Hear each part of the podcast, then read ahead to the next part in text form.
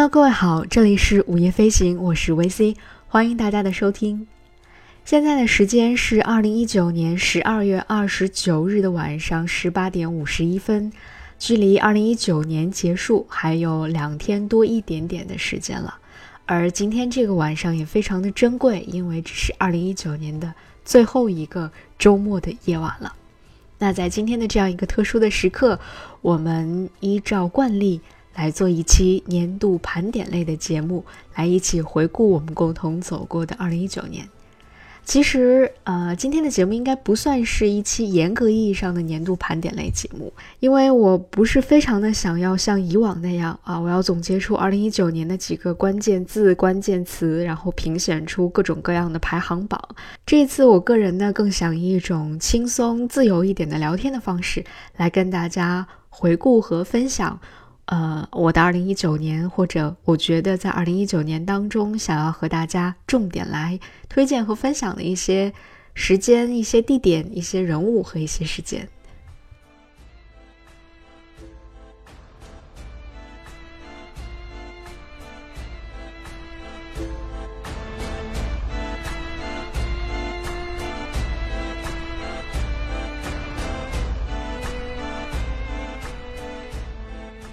在前两天呢，豆瓣推出了一年一度的这个年度总结，它会告诉你你在过去的这一年当中看了多少部电影、多少部电视剧，然后你最喜欢的导演，或者说你看的最多的导演是谁、演员是谁之类之类的这些事情。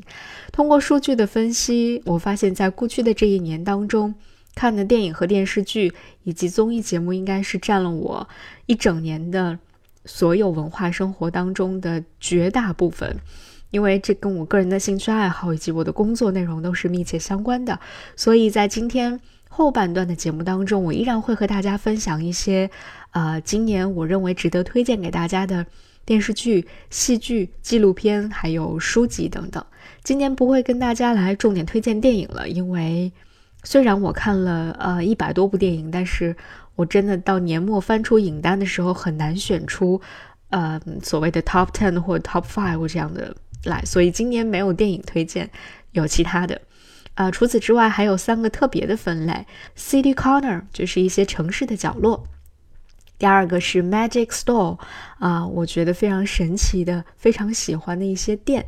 第三个分类呢，就是 Who you may wanna know，是我觉得我想要重点跟大家推荐的、值得关注的年度人物。当然，他们可能并不是今年的热点新闻人物，或者是啊备受关注的新人导演、新人演员之类的。但是，我觉得是今年对我来说影响非常大，或者非常触动我的人，希望能够分享给大家。好了，那接下来我们就开始正式进入今天的聊天分享了。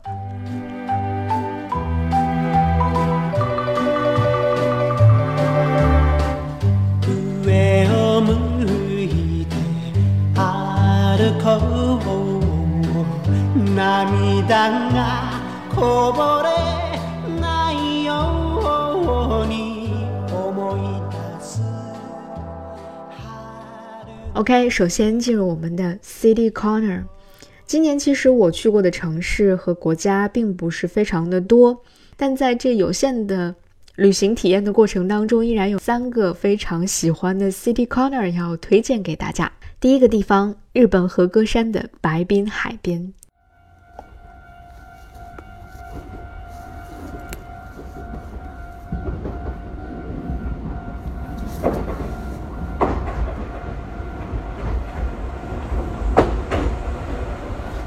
啊，说起和歌山这个地处关西地区的小城，可能并不太会进入到普通旅行者的视野当中去，甚至有人可能都没有听说过它。啊，那作为我个人来说，如果不是因为追星的话，我可能也不太会注意到这个地方。但是因为追星，我来到了和歌山，而在和歌山短暂旅行的三四天的时光当中，我却收获到了非常多的意料之外的惊喜。今天在节目当中要和大家分享的这个地方，就是和歌山的白滨希拉哈马。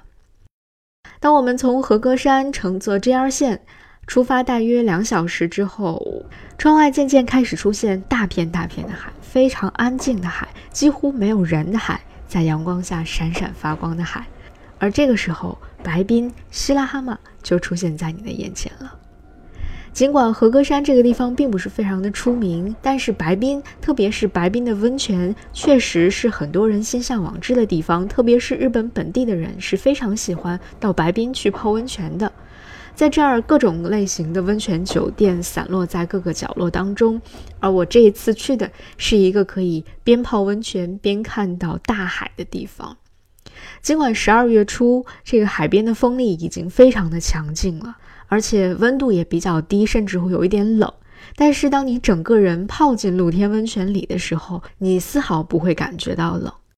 为了避开人流，我特地选择了两个，嗯，我认为不会有太多人的时段去泡了这个海边的温泉。一个是接近深夜的时候，一个是日出的时刻。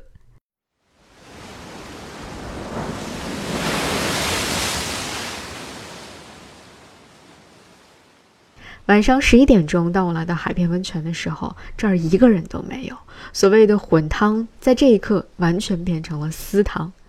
眼前黑夜里，你能够看到翻卷的白色浪花，抬起头来，你就可以看到满天的星星。能够拥有这样的片刻宁静，真的是一件非常幸运又非常奢侈的事情。特别是在一年即将结束的十二月份，当你经过了各种各样的。啊，纠结各种各样的纷扰，各种各样的病痛折磨之后，在一年的即将结束的时候，你能够拥有这片刻的安静，你会觉得非常非常的棒。而在第二天的日出时分，来到海边温泉的时候，你又会看到完全不同的另外一副模样。粉红色的天空，不断变换颜色的海面，还有远处飞过的海鸟，热气腾腾的温泉，再加上早上那种清新而又有一些凛冽的空气，这个时候你才发现，原来这个温泉边的石头上还有一尊石雕的佛像，佛像非常安详的那种表情，也可以完全抚慰你的心。这大概是我泡过的所有日本温泉当中，我最喜欢、最喜欢的一个，也是我整个二零一九年当中最放松的一个时刻。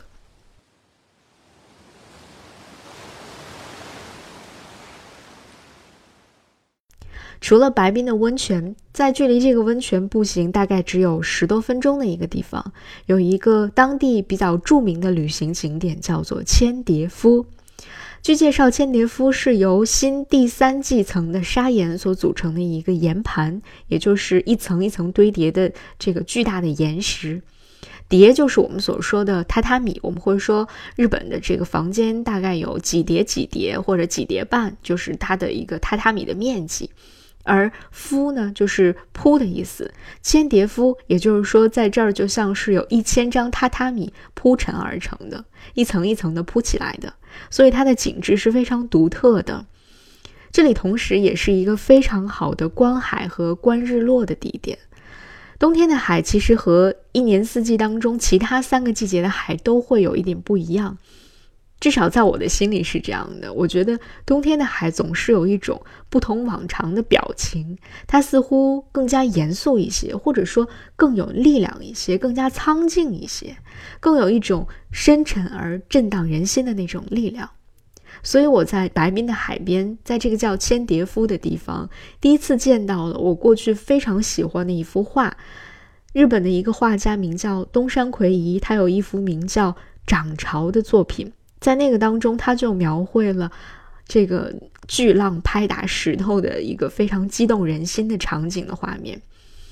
而我在白滨的海边，在千叠夫就看到了这样的一幅景象，所以真的是太美、太震撼了。这似乎就注定会成为我在二零一九年整年的一个高光时刻。而这个时刻，我内心不断的在说的一句话，竟然是非常简单的四个字，就是“活着真好”。因为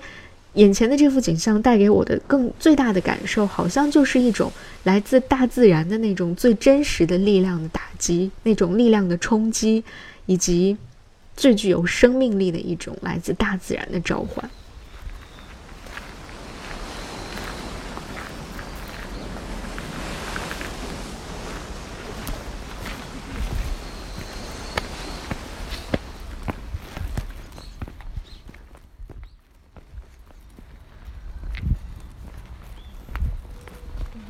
第二个我非常喜欢的 City Corner 在中国的上海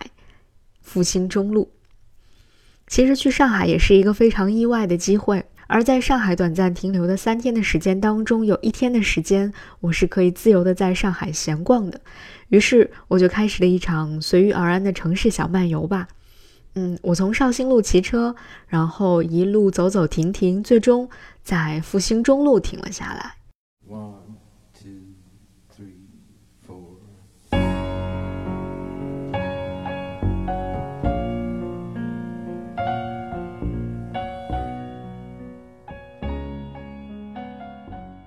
在复兴中路上，以思南公馆为起点，我在思南书店看了一本薄薄的关于上海城市今昔对比的小册子。在这本书里，有几个非常著名的上海的读书人，他们写了写自己从小到大最熟悉的上海的一些老街道上的故事，讲了自己童年时候的老街道，以及现在这条老街道变成了什么样子，也是一个嗯非常有趣的书。我还看了这间书店里以往，呃，许多人一起读诗的那些活动的照片，觉得非常的美好。然后在隐蔽的位于这个书店一层的 London Review Bookshop 里坐了坐，买了一个有书店 logo 的冰箱贴，舒舒服服的就离开了。沿路看了很多老建筑，有一些我认出了他们原本的样子，想起了一些故事；有一些并不认得，但我觉得也没什么关系。我印象最深刻的是位于这个地方一个十字路口的重庆公寓，它是重庆南路一百八十五号。这座建筑是我骑车快要走过去的时候，猛然回头的时候发现的。当时我就愣住了啊，这里不就是我曾经在新闻史里读到过的地方吗？重庆公寓。而我在这个公寓旁边的那个说明牌子上也确认了这一点。这里就是一九二九年到一九三一年，美国记者、作家艾格尼斯·史莫泰莱曾经居住的地方。艾格尼斯·史莫泰莱可能不了解新闻史的人对他的名字并不是非常的熟悉。在一九二九年的时候，史莫泰莱是以法兰克福报特派记者的身份来到中国的。他在中国参加了中国的进步文化运动。同时还协助宋庆龄组织了中国民权保障同盟，也和宋庆龄、鲁迅等人建立了亲密的友谊和合作的关系，所以他一直都被当作是中国人民忠实的一个朋友。所以那种你在教科书上看到的名字，突然以另外一种形式展现在你眼前的时候，还是有完全不同的感受的。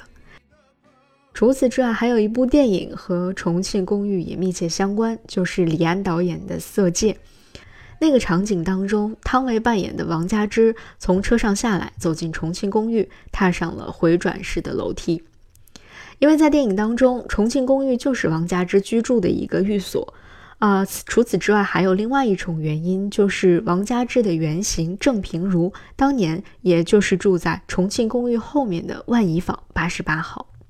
由于时间有限，我没能进入到公寓内去细细的观赏，但是。嗯，站在他的门口啊，回忆起诸多往事，也觉得是有一种今昔时空穿梭的感觉吧。在重庆公寓大楼的斜对面，就是著名的上海复兴公园。我大概是在读初中的时候，呃，就听说过复兴公园，而且当时深深的被这个公园的名字吸引了。当时就想，我有一天一定要去这个公园里看一看。如今走进去，终于能够一探究竟的时候。我发现哦，原来这只是一个普普通通的市民公园但是，可能是随着自己年纪的增长，嗯，我好像越来越喜欢这种城市当中的烟火气息或者这种市井气息了。我在公园里一边逛一边看老头们聚在一起下棋聊天儿，看老两口带着小孙女儿去玩那些颇有年代感的游乐设施，看很多阿姨们在花架下不停地和美丽的鲜花合影留念，都会觉得，嗯，还挺有意思的。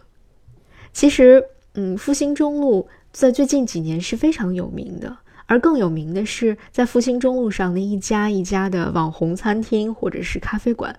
但是我对这些好像都没有了什么兴趣了，反倒是这些老人、老建筑、老故事更加有味道。我很喜欢上海的这些老街道，就像我喜欢北京的胡同一样，因为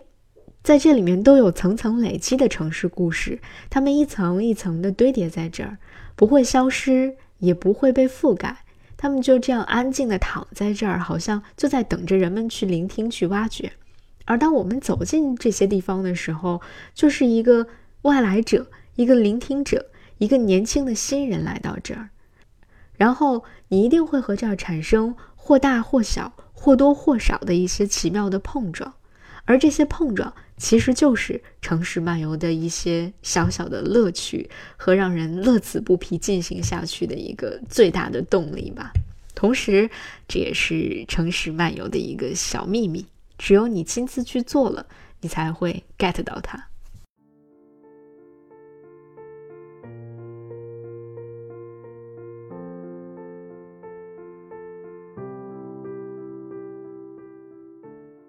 第三个想要和大家分享的 City Corner 城市角落是杭州，杭州的一间我一直都很想去，然后今年终于去到的博物馆，叫做中国民艺博物馆。我最早听说这间博物馆还是在我听的一期播客节目里，那是我第一次知道，哦，原来在中国也有一间博物馆，有一群人在致力于收集、研究和保护本国的民间艺术。而在此之前，我只是知道日本的柳宗悦先生和东京民艺博物馆。中国的民艺博物馆坐落在美丽的杭州象山，其实就在呃传说当中的中国美院的象山校区当中。这间博物馆的建筑本身是出自日本著名的建筑师魏延武之手。呃，玻璃的结构和江南建筑当中常用的那些青砖绿瓦，以一种非常奇特的方式结合在了一起，古典和现在和谐并存。这大概也是和整个民艺博物馆的宗旨是非常吻合的。后来我看过一段对这间博物馆的主理人杭坚先生的一个采访，他说的非常好。他说，东京有一个民艺博物馆，是柳宗悦主持兴建的。当时为什么要建这个民艺博物馆？因为二战以后，美国产品大量涌入日本，冲击了日本本土制造业。为了发现民艺之美，才有了民艺博物馆。而重新发现民艺之美，与现代欧洲的工业审美去对话，也正是这间中国民艺博物馆建成的意义所在。就像柳宗悦说的：“一个人如果生活在粗制滥造的物品使用环境里，他的心灵肯定是不美的。”民艺博物馆不能简单理解为民族艺术博物馆，我们更偏重的是中国传统民间艺术的展示。这间博物馆从二零一九年的九月开馆至今，已经举办了很多场非常高质量的民艺展览。而我去的时候，恰好赶上了一个嗯很大的特展，叫“中国现代设计巨匠陈之佛特展”。作为一个设计领域的门外汉，我其实对陈之佛先生了解并不多。而通过展厅的介绍，我了解到了陈之佛先生是中国现代设计的先行者和画家。除了这个身份之外，他还是中国赴日学习图案的第一人，也是中国现代设计教育的奠基者，更曾经是国立艺专的校长。而在特展上，先后展出了陈之佛先生在织染图案、装饰画、书籍、杂志设计、信札、教案、工笔绘画等各个领域的作品。即便是我这样一个对于美术和设计都知之甚少的人，也通过这一系列的展览，被陈先生的作品以及他的人生履历深深的打动。图案之美，设计之美，从设计当中看到文化的滋养和设计者本人的一些修为。我想这样的特展大概只有在这间民艺博物馆当中才能够看到吧。而由此也可以看到，在。嗯，民艺博物馆当中这一群人，他们是非常在用心的做这件事情的。嗯，其中最让我惊喜的就是在整个展厅当中有一面巨大的落地窗，在窗前有一个木头长椅，窗外就是青砖灰瓦的房顶和高大茂密的树木。最特别的地方是在这个玻璃窗上装饰了一群白色的纷飞的鹤。那幅画面俨然就是宋徽宗最著名的那幅《瑞鹤图》里的场景。除了说太美了之外，我当时甚至一时找不到更多的词汇去表达我的心情。而当你坐在这把木椅上，你看着窗外的青色和绿色，晒着太阳，心中想着徽宗绝美的瑞鹤图，仿佛马上就可以魂穿到徽宗时期的江南。古与今，新与旧，庙堂之高的叙事和你身后这些民间艺术当中的表达。原本其实就是一个民族文化血脉当中不可分开的两个支流，而那一刻坐在这个博物馆当中，我真的也很想偏安江南一隅，就在这儿最新的做个手艺人吧。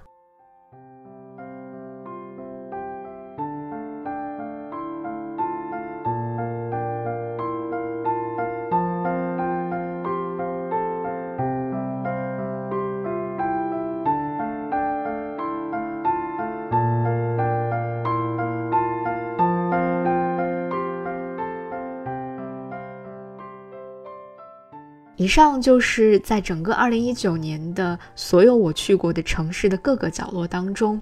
嗯，给我震撼或者说对我影响最大的三个地方，分别是日本的和歌山白滨海边、上海的复兴中路以及杭州的中国民艺博物馆。在这儿要跟大家分享，同时更要隆重的推荐给大家。希望你有机会也可以到这三个小小的角落去看一看，去感受一下。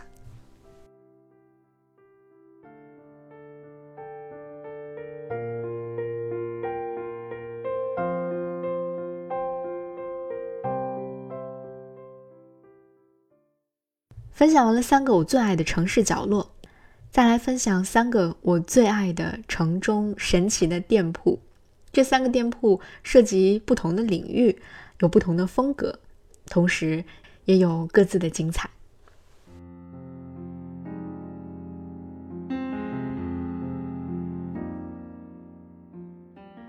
第一家 Magic Soul 叫做鸠居堂，也许你听过这个名字。如果你对日本的文化，特别是日本的文具行业有所了解的话，或者对日本香有所了解的话，也许你会对这个名字非常的熟悉。鸠居堂是在一六六三年的时候就已经开设的一家店铺，在明治时代，它的店主从末代太政大臣三条石美那里获得了宫中御用的合香的秘方，流传至今。在日本，除了鸠居堂之外，还有松茸堂、御初堂、日本香堂等多家老香铺。但据说，人们公认的还是以鸠居堂的香为魁。鸠居堂的总店位于日本的京都，而如今这家店也在东京开设了自己的分店。现在，它已经从一个老的香铺变成了一家出售笔墨以及各种和风文具的专门店了。如今走进这家店，你可以看到它会售卖各种各样的这个文房用品，比如说宣纸、斗方、和纸人形、纸扇，各种各样的手绘明信片，还有专供皇家御用的线香和文房四宝等各种各样的文化用品。旧居堂的东西其实价格并不算很便宜，但是物有所值。据说中日两国的文化人。时不时的都会愿意到这个地方来看一看、买一买。其实发现这家店、来到这家店也是一个非常偶然的机会。呃，是当时因为我想要在京都帮我爸爸买几支毛笔，所以特地在参加一次这个抹茶的学习工作坊的过程当中，问了当时的那位老师，他向我隆重推荐了旧居堂，所以我才来到了这儿。而走进这家店，我有一个非常直观的感受，就是。平时我们的文化生活都过得太粗糙，甚至甚至觉得有点过得太没文化了。因为整个旧居堂里，无论是从产品的选择，还是产品的摆放，以及产品的种类，你都会觉得真的是太细致、太优雅，然后太有文化了。即便是我只想买几支毛笔，你也会看到整个一整排的货架上全部都是各式各样的毛笔，我真的是挑花了眼。而除此之外，啊，比如说不同的贺年卡、不同的信纸、不同材质的和纸，以及染色和染色工艺各不相同的和纸，堆堆叠叠，真的是让我这个文具门外汉大开眼界。除了在这家店当中给我爸爸选了几支毛笔之外，我还自己精心挑选了一盒线香。当我回到家点燃这个线香的时候，我才真真正正的感受到了鸠居堂的香有多么的好。而同时，我也感觉到我自己可能即将要掉进线香这个坑里，可能要陆续的购买更多的线香了。总之，在旧居堂，你不仅可以满足自己的购物的需求，同时你还会发现，原来生活是可以这样过得优雅而有趣的。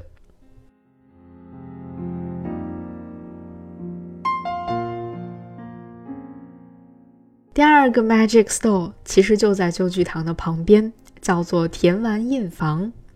通过名字你大概也能猜出一二。这是一个卖印章的店，而这家印章店真的是妙趣横生。田丸印房几乎是在日本最具代表性的一个印章专卖店了，它就位于四厅通啊这家鸠居堂旁边不远处。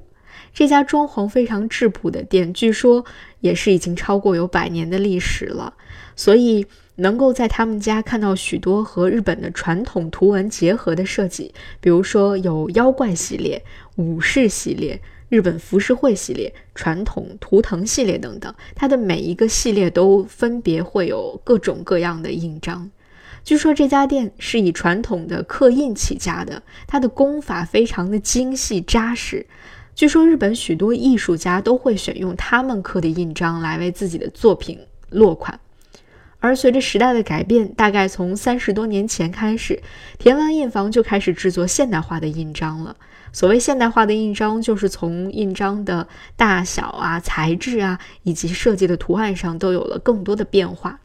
大部分的印章，如今你在门外的展示架上，你都可以随意的进行挑选。嗯，如今他们的设计你会看到，已经不再拘泥于那些刚刚我提到的传统图案了，也开始融入很多现代化的元素和更有趣味性的一些设计，还融入了一些卡通的元素在里面。由于印章商品具有特殊性，可能你拍下来这个照片就会侵犯到他们的版权，会有被模仿的风险，所以店家是不允许拍摄的。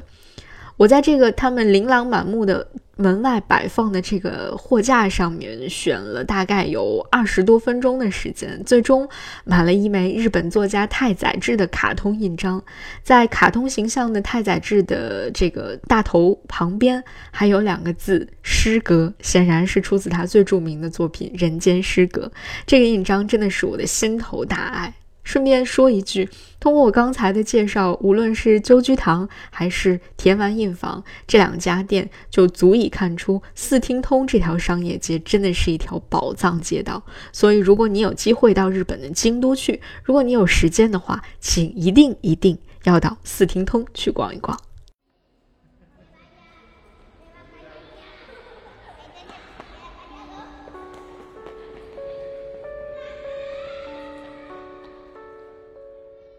最后第三家要向大家推荐的 Magic Store 是可以满足你的吃喝欲望的一家店。它在上海，位于上海静安区的陕西北路一百四十五号，一家叫做 Sumarine 的咖啡店。Sumarine 其实也就是英文当中苏美尔人的那个英文单词。这家咖啡店有一个可以帮助你一直跳出精彩小点子的窗口。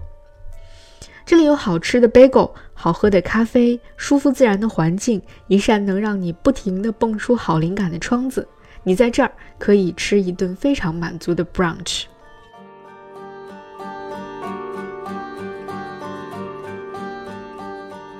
这家从二零一一年就来到上海落户的咖啡店，据说最近做了翻修。我在四月份去的时候，它的外墙还是青绿色的。如今，它好像已经变成了非常具有工业感的砖色。这家街头的精品咖啡店受到加州咖啡文化的启蒙，两位分别来自美国和加拿大的伙伴一直都在这儿用心的去专业的做咖啡。所以，在这家店里面还有一些非常罕见的单品和自家烘焙的咖啡豆，可以通过冰滴、浓缩、冷泡、手冲等多种多样的方式来呈现出不同品类的咖啡豆的风味。而在搭配食物的选择上，就像我刚才说的，这家的 bagel 真的非常非常的好吃，而且每一个 bagel 三明治都有非常新颖的名字，比如说像 Chunky Monkey，它里面就有大量的花生奶油、香蕉和蜂蜜，而 Big Country 当中有蘑菇、炸土豆、cheese，还有煎蛋等等。后来我还翻阅了一下他们家的网站，发现 Submarine 不仅是一家普通的咖啡馆，同时它还成为了精品咖啡豆的供应商。这家店的顾客当中有很大比例是外国人，所以当你坐在这儿吃饭的时候，你的背景音当中经常会混杂着多种语言聊天的声音，而且多以英文为主。所以在某一些时刻，你会真的有那么一恍惚的瞬间，觉得。自己好像就是坐在加州的一间 brunch 店里面一样。我最喜欢的是这家店当中那一扇大大的木质窗子，你在窗边坐下，一边吃美味的 bagel，一边喝好喝的咖啡，还能够一边看来来往往。从窗前走过的形形色色的人，然后在脑海当中编织一个又一个的小故事。你会猜这个人现在要去干嘛？他和他身边的人是什么样的关系？他为什么会露出今天这样的表情？等等。同时，随时还可能会迸发出一些非常好的灵感，因为在那天，我的旅行日志就是在这扇窗子前非常顺利的完成的。所以，Sumarin。要推荐给大家，如果你去上海，或你在上海生活，或你在上海工作，都可以到这儿去吃一顿美味满足的 brunch。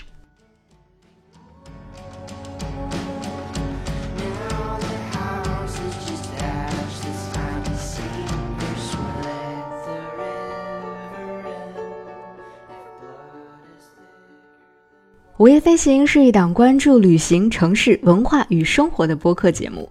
力求用声音呈现多彩的城市故事。本节目由 Marcus Media 制作播出。如果你是苹果用户，我们推荐您在苹果 Podcast 订阅收听这档播客。如果你喜欢我们的内容，欢迎给出五星好评并留下你想说的话。同时，我们的节目也会同步更新在 Spotify、喜马拉雅、网易云音乐、QQ 音乐、荔枝 FM 等多个平台。同时，我们也欢迎您用泛用型播客客户端订阅收听。另外，你也可以搜索关注“午夜飞行”的微博和微信公众号，期待听到来自你的声音。我们同时也欢迎有眼光的品牌来赞助我们的节目，支持“午夜飞行”做出更多更有深度和长远价值的好内容。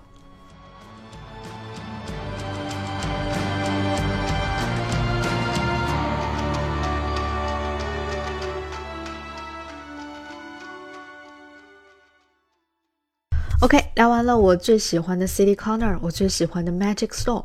最后一个小的分类要和大家聊一聊 Who you wanna know。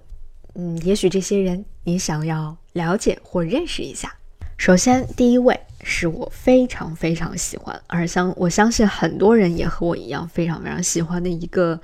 呃，怎么来介绍他呢？可以说他是演员，可以说他是编剧，可以说他是写作者。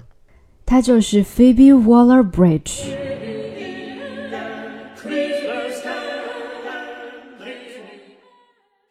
她就是在二零一九年大火的电视剧《Fleabag》的编剧兼女主角，同时她也在二零一九年的艾美奖的这个颁奖典礼上大放异彩，一人独揽了三项大奖。其中也包括另外一部非常火的电视剧《Killing Eve》杀死伊夫的，呃，最佳编剧奖。对于我来说，其实菲比真的是一个非常非常棒的像 role model 一样的存在。其实最早认识菲比，当然是因为在《Fleabag》刚刚出来的时候，有人向我推荐了这部电视剧，我去看了。当时我觉得这部剧的编剧真的是非常神奇，因为他的台词写的真的是太好了，同时。这个演员真的非常的有天赋，所以从那个时候起，我大约知道了菲比的这个人，只是我不知道啊，这个这个剧的编剧就是他的女主角本人。当啊《Fleabag Season Two》第二季开始开播的时候，我才知道原来非编一人身兼了数职，女主角第一、第二季的编剧全部都是他。Well，我就去查阅了大量关于菲比的采访和他的一些资料。在第二季《Fleabag》播出之后，菲比可以说正式进入到了人们的视野当中，开始有各种各样的时尚杂志，比如像《Vogue》、像《GQ》这样的大的杂志开始采访她。然后，嗯，就是菲比的表达突然被更多的人看到了，这是一件特别高兴的事情。而在前不久，菲比还登上了周落夜现场，在里面担任主持人，并且出演了多个非常精彩有趣的故事。现在回过头来看。如果让我来介绍菲比，或者说让我来介绍菲比的第一身份，我会说她是一个 writer。菲比其实在接受各种各样的采访的时候，都重点的会去讲到自己热爱写作，自己喜欢写作，自己每天的生活就和写作密不可分。比如说，他在接受一个一期播客采访的过程当中，当主持人问到他说：“菲比，你出了这本这个 Fleabag 的。”全剧本之后的最后几页为什么要空着？然后菲比开了一系列的玩笑，然后最后说了一个自己的座右铭，他说：“Write like you're not afraid，就是毫无畏惧的去写吧，放胆去写吧。”我觉得这对于我来说就是一个非常大的鼓励。而在另外的一个啊 Vogue 的这个视频采访当中啊，有人会问到菲比：“你在写作的过程当中，你会经历什么样的阶段？”菲比说。Panic, panic and hope，恐慌，恐慌，然后看到希望。他还说到说，我们写作其实是为了品尝生活两次。嗯，所有的这些关于写作的金句，其实对于我来说都是一种安慰，也是一种，更是一种鼓励吧。我觉得，他让我们看到了一个非常真诚的表达者，一个非常勇敢的表达者。他勇敢的去表达女性的愤怒。同时，他也非常坦诚地去表达这个女性群体当中的一些非常真实的想法。无论是菲比也好，还是 Fleabag，就是在这个剧目当中的女主角也好，她都是敢于公开去表达自己的脆弱的。性是可以公开谈论的一件事情。还有，我们的人生是可以犯错的，即使你犯错了也没关系，即使你的生活已经一地鸡毛了也没关系，你还可以继续向前走。还有最重要的一点就是，你可以真实的表达你自己的感受，你的声音值得被表达，也值得被聆听。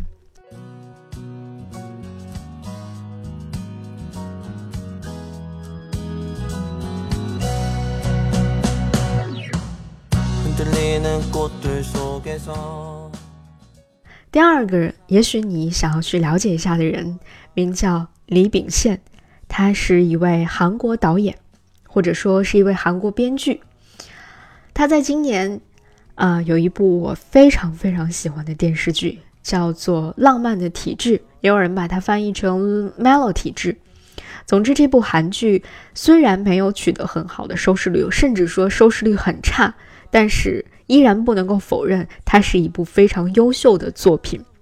嗯，关于这部作品，由于时间的关系，我们可能没办法在今天的节目当中跟大家展开去讲了。但是在下一期节目当中，在二零二零年的第一或第二期节目当中，啊，我们会用一整期的时间，由我和我的另外一位好朋友共同来和大家分享这部电视剧，以及由这部电视剧延伸的一些话题。更多的关于李秉宪导演的夸奖，也许我们可以放在那一部分去和大家分享。但是，呃，想要先在这儿跟大家推荐李秉宪导演，并且热情的赞扬李秉宪导演。其实，在《浪漫体质》之前，啊，李秉宪先生还创作过其他的作品，比如说《极限职业》这部电影，还有《加油，李先生》这部电影。啊，但是其实和《Melo 体质》。呃，这部电视剧相比，呃，那两部电影好像在，嗯，表达导演真实的个人的一些创作意图方面，并没有一个非常好的展示空间给他。而我热爱李秉宪导演的原因，其实现在回头来看，似乎和菲比或者说和 Fleabag 有一些相似，那就是我们的生活很苦，我们的生活很疲惫，但是我们依然可以以一种幽默的方式去度过它。这甚至有一点像在《Fleabag》第二集当中，Andrew Scott 扮演的那个 Priest 啊所说的那样：“It will pass，它会过去的。”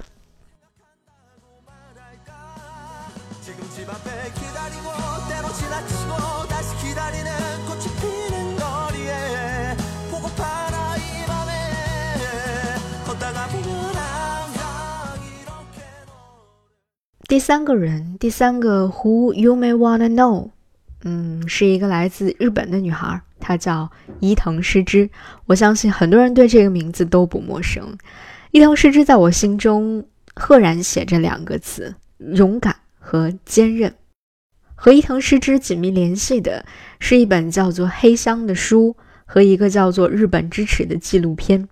简单来说，伊藤诗织是一起性侵案当中的女性受害者。而同时，她还是《黑箱》这本书的作者，以及《日本支持》这部纪录片当中的女主角。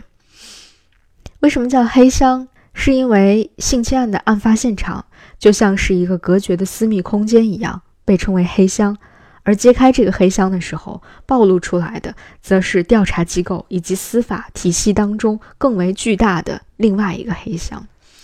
黑箱》这本书是日本的迷途运动核心事件的一次全纪实。伊藤诗织以自己的第一人称的视角，讲述了2015年4月3号，在他就工作签证的问题和当时 TBS 电视台华盛顿分局的局长，名叫山口敬之的人，在相约进行会谈之后，遭到对方性侵的全过程。在这之后的一年当中，呃，伊藤诗织面对着媒体。社会还有司法的重重壁垒，不断的通过各种各样的手段和途径来争取保护，或者说伸张自己的正义。它让我们看到了，在这样的一个司法系统当中，作为一个女性，她应该她如何完成自己的自救，以及作为女性在社会压力、舆论暴力兴盛的今天，究竟应该如何自保、如何自救、如何的生存下去。在前不久，在呃年末发生了一起又一起的让人觉得非常窒息的事件的时候，我想唯一的一个好消息，可能就是伊藤诗织的这个案子在日本法庭胜诉了。而在胜诉之后，呃，伊藤诗织可以说是当面对着世界媒体，流下了非常激动的泪水。在那之后，被起诉的山口敬之召开了一次记者发布会。而伊藤诗织更让人觉得钦佩的一点，就是在这次发布会上，他是以记者的身份就坐在了台下，所以大家都会说伊藤诗织这个姑娘实在是太刚了。其实，Me Too 运动。到今天已经持续了将近两年的时间了。关于 MeToo 运动的讨论也从来都没有停止过。而对于女性地位，特别是东亚女性的社会地位和她们的生存现状的讨论，好像在今年年末，随着无论是伊藤诗织案的胜诉，还是韩国的另外一部电影名叫《八二年生的金智英》的引发的一系列的讨论，以及中国国内爆发的一次又一次的家庭暴力事件。之后，好像女性的生存现状和女性地位这个话题变得更加引人关注了。而与此同时，有另外一部美剧名叫《The Morning Show》早间新闻，也就讨论了在美国发生在美国的媒体当中发生的性侵事件。所以，我想这个话题我们可以在明年的合适的时机啊，来深入细致的去探讨一下啊。所以。呃，伊藤诗织，包括他的这本名叫《黑箱》的书，我都会把它作为二零一九年的一个非常重要的人物和重要的书推荐给大家。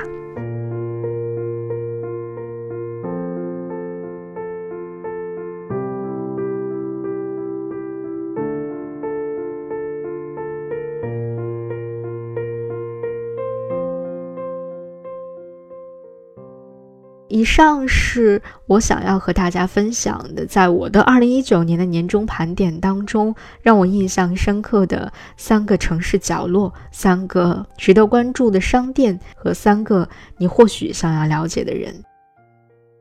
除此之外，我还列出了常规的一些盘点的榜单，在节目的最后来跟大家做一个快速简单的分享。首先是电视剧环节，排名第一的是我刚刚跟大家提过的李秉宪的《浪漫的体质》，嗯，会在我们的下一期节目当中跟大家详细的分享。排名第二的电视剧名叫《Unbelievable》，难以置信，这是一部美剧，它主要讲述的是一个呃少女名叫 Marine 的人，她在报警说自己在家中被一名闯入者强奸之后。呃，却遭到了调查人员以及她身边人的怀疑。与此同时，在数百里之外，有另外两名女侦探，他们在分别调查两起非常相似的强奸案。这个时候，他们两人相遇了，然后开始合力的追捕这名潜藏的连环强奸犯。Marine 到底有没有在撒谎？到底谁说的才是真的？这些连环强奸案到底是不是一人所为？都会随着剧情的展开逐步浮出水面。Unbelievable，难以置信。这部剧其实也是根据一部啊获得普利策奖的新闻调查类文章，叫做《难以置信的强奸事件》改编而成的。这是一部非常值得一看的电视剧。你会在这个故事当中看到性侵案当中的受害者。在寻求司法帮助或者在寻求社会帮助的过程当中，究竟面临的是怎样的一种现实？他们将需要被迫一遍又一遍地回忆那些可怕的事情，以及社会或者说警方以及整个社会系统是如何来对待他们的。由此，我们可以去反思，我们到底如何去对待、去报道、去理解、去关心这样的一些人。另外要推荐的两部电视剧，在前面我们已经提到过了，一个是《Fleabag》，另外一个就是《The Morning Show》早间新闻。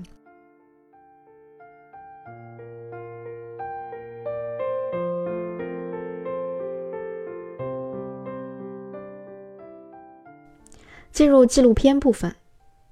要推荐的第一部片子是一个老片子了。范立新导演的《归途列车》，他讲述的表面上看起来是一次发生在春运期间的一家人的如何返乡的故事，实际上他讲述的是在这种啊农民工外出打工的浪潮之下，一个普通的农村家庭将要面临的是怎样的生活困境，以及亲子关系等各个方面存在的各种各样的问题。其实这部片子在刚刚上映的时候引起了一定范围内的争议，大家对于这部片子的拍摄方式以及它的剪辑手法都产生了一些质疑，对于片子的真实性或者说它是否是一部真正意义上的纪录片也产生过一些质疑。但是今天来看，我想我们会有。一个更新的认识，而恰好这部片子拍摄就正式上映的时间是在二零零九年，也就是十年之前。十年过去了，我们再回头去看这部片子，或者说十年之后，我个人再回头去看这部片子，我依然会给予它很高的评价。我当时在豆瓣上写的短评是：“时间会给你答案。”这句话不仅仅是在说，呃，时间会来论证一部片子真实的价值，同时。嗯，也是在激励我自己，就是在纪录片的拍摄和制作的过程当中，你会看到，你投入在拍摄和制作上的每一分钟都不会白白的花费的。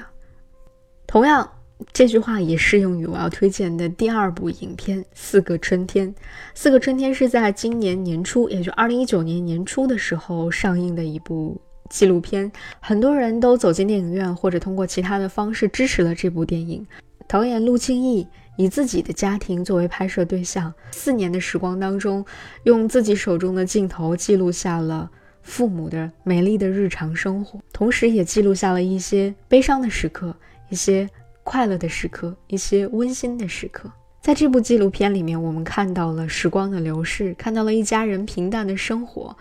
而影像缓缓的流出，就像是一首漫长的叙情诗一样。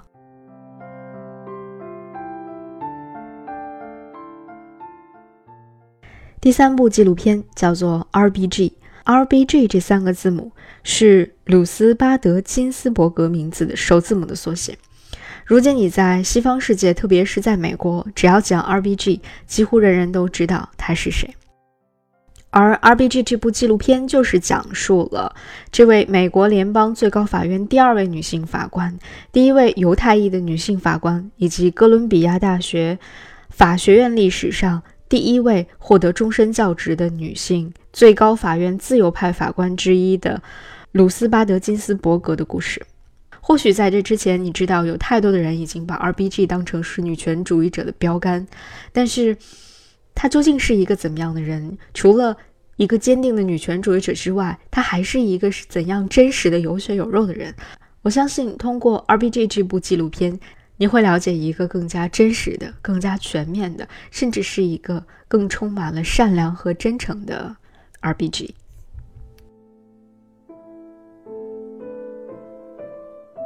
下面是戏剧的部分，今年看戏并不是非常的多，大概也就是十几部的样子。那在这十几部当中选出我最爱的三部的话，第一部我要首先推荐的是叶不干你，奥涅金。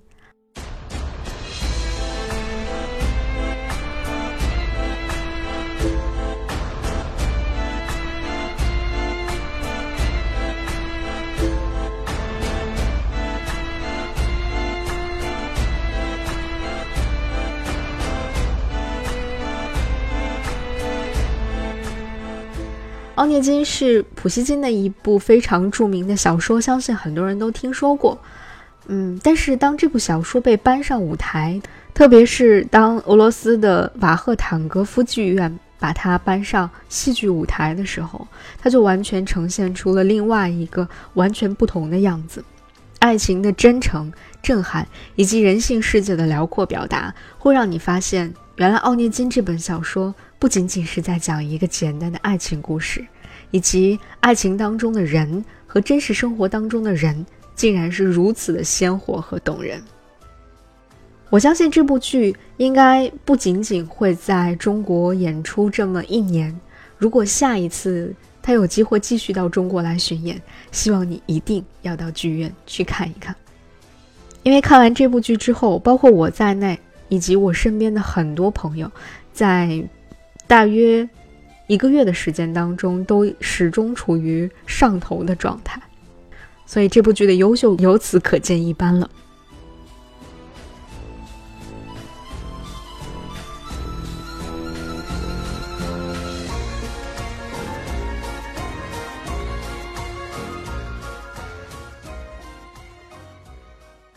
第二个要推荐的是上海麦金农酒店的著名沉浸式戏剧《Sleep No More》，中文译名叫做《不眠之夜》。我相信很多人都可能已经听说过，甚至亲身体验过了。如果还没有体验过的朋友，可以去试一试。如果体验过了，其实据说这个不是可以将近二十刷吗？啊，有很多人在刷了几十几遍甚至二十遍之后，还在网上发表了各种非常详尽的攻略。其实《Sleep No More》整个的故事是基于莎士比亚的戏剧《麦克白》来展开的，所以呃，如果你想要提前做一做功课，或者说在你体验完之后想要回来理一理思绪的话，就可以去读一读《麦克白》的原著。呃，对于我来说，我其实只刷了一遍，但是非常的震撼。在《Sleep No More》的整个体验过程当中，特别是在麦克白，呃，这个我跟着主人公麦克白在伊甸园和巫师们共同献祭的那一场，对应的应该是在这个麦克白戏剧当中巫师献祭的那那个那个场景啊当中。我完全是看哭了，因为演员的表演以及灯光、音乐的巧妙配合，真的完全 shock 到我。通过《Sleep No More》，我为了想要稍微理清一下自己的思绪，我回来之后专门找来了《麦克白》的原著，认真的读了一遍，从此爱上了莎士比亚戏剧。我想，可能对于一部作品，或者说对于一个作家的。呃，真正的热爱或和它产生链接，一定是需要一定契机的。而我和莎士比亚戏剧的连接，可能就是从《Sleep No More》开始的。而这又直接导向了我要向大家推荐的第三部戏剧作品，由犬川幸雄呃改编的《尼娜嘎瓦麦克白》。尼娜嘎瓦就是卷川的日本发音，尼娜嘎瓦麦克白就是由卷川幸雄改编完成的麦克白作品。这部作品呢，我是同样通过 NT Life 在仁义的剧场的大屏幕上看完的，整个过程也非常的震撼。英国卫报曾经说，从来没有见过一部像犬川幸雄的《麦克白》这样的绝美作品。犬川的这版《麦克白》，他把整个的这个王室的斗争的故事放在了日本的皇室家族当中。他把整个的时代背景也设定在了十六世纪末的日本安土桃山时期，啊，原著当中的苏格兰的战士摇身一变都变成了日本的武士，而剧中的原本的博南的树林也转化成了樱花的树林，在舞台的设计上也仿照日本佛坛的巨大背景，还有漫天樱花的这种凄美场景都非常非常的具有日式的风格。可以说，犬川信雄完美的把东西方戏剧的一些传统都嫁接在了一起，而且天衣无缝。即便是作为一个东方人，即便是事先已经预想到了大约会有这样的设置，但你还是在看到它的完美呈现的时候被深深的震撼了。真的是一部绝美的舞台作品。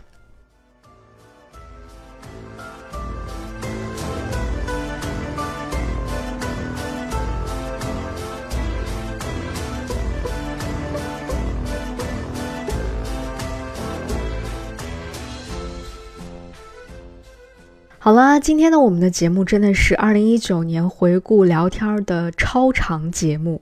啊，跟大家分享了这么多之后，想要跟大家最后来说，我在整个二零一九年经过了起起落落各种各样的大灾小难之后，嗯，当然也有很多收获了啊，收获和在刚才跟大家分享了很多，我想在最后来跟大家分享几句。总结出的二零一九年，我觉得让我更加坚定的事情，第一个就是我看了这么多的作品，看了这么多勇敢坚定的表达自己观点，无论是通过什么样的方式吧，啊，也许是他的作品也好，也许是他的发言也好，也许是他的实际行动也好，勇敢的来表达出自己的观点。我想，嗯，让我坚定的一件事情就是，一定要勇敢的去表达出你的观点。你的立场，甚至是你的愤怒，它值得被表达，它有意义，你应该去表达它。第二就是希望大家能够用真金白银为你支持的东西，无论是人也好，无论是作品也好，无论是任何事情也好，希望大家能够用真金白银为你支持的东西去投票。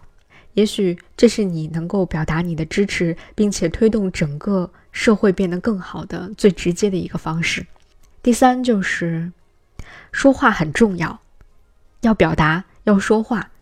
但同时也要记得做事更重要。表达完了你的观点、你的愤怒、你的立场之后，就去踏踏实实的做事情吧。好，这就是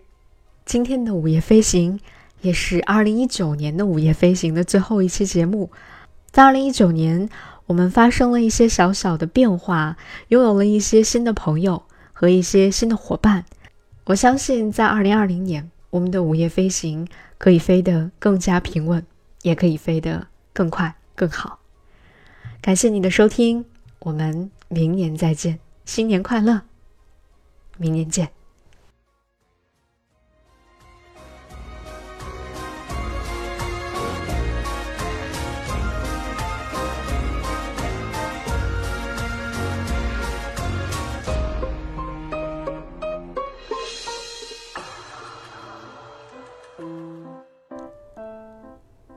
午夜飞行由 Marcus Media 制作播出，我们推荐您在苹果 Podcast 订阅收听。如果喜欢这档播客节目，你可以给出五星好评，也可以留言评论。同时，我们的节目也会同步更新在 Spotify、喜马拉雅、网易云音乐、QQ 音乐、荔枝 FM、蜻蜓 FM 等多个平台。你也可以搜索“午夜飞行”的微博和微信公众号，期待你的关注和反馈。我们也欢迎有意向的品牌来赞助支持这档播客节目，合作联系可发送邮件至 hello at marcusmedia.com。再次感谢各位的收听，我们下期节目再见。